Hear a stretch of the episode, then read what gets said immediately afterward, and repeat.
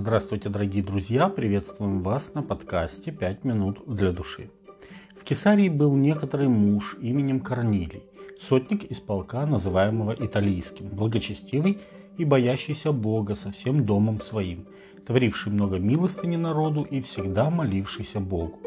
Он в видении ясно видел около девятого часа дня ангела Божия, который вошел к нему и сказал ему «Корнилий». Он же, взглянув на него и испугавшись, сказал «Что, Господи?» Ангел отвечал ему «Молитвы твои и милостыни твои пришли на память пред Богом. Итак, пошли людей в Иопию и призови Симона, называемого Петром. Он гостит у некоего Симона Кожевника, которого дом находится при море. Он скажет тебе слова, которыми спасешься ты и весь дом твой. Деяние 10 глава с 1 по 6 текст. Центурионы, то есть командиры центурий, отделений по 100 солдат, были основой всей римской военной машины. Это были сильные, высокие, испытанные в боях воины, в то же время от центуриона требовалось содержать строжайшую дисциплину в подчиненной ему сотне. Они заботились как отцы о своих солдатах, вдохновляли, поощряли, а когда требовалось и наказывали веренных им бойцов. Читая Евангелие и Деяния, мы видим, что там довольно часто упоминаются римские сотники или центурионы. Но заметьте, всегда о них говорится в каком-то благосклонном ключе. Сотника, который пришел просить Иисуса об исцелении своего слуги, Иисус похвалил за его веру, и к тому же его хвалили и жители Капернаума, где на его деньги была построена синагога. Луки 7 глава со 2 по 9 текст. Другой сотник засвидетельствовал смерть Иисуса и исповедал его Божьим Сыном.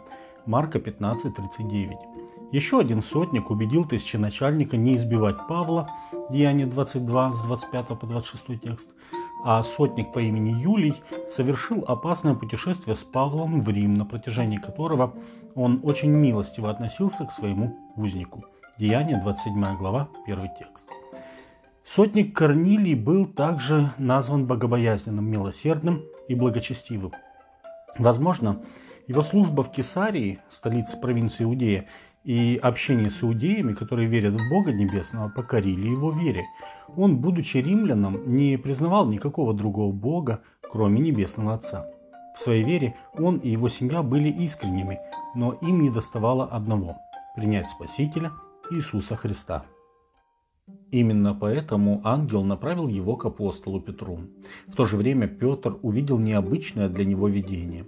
Он увидел отверстие неба, исходящий к нему некоторый сосуд, как бы большое полотно, привязанное за четыре угла и опускаемое на землю.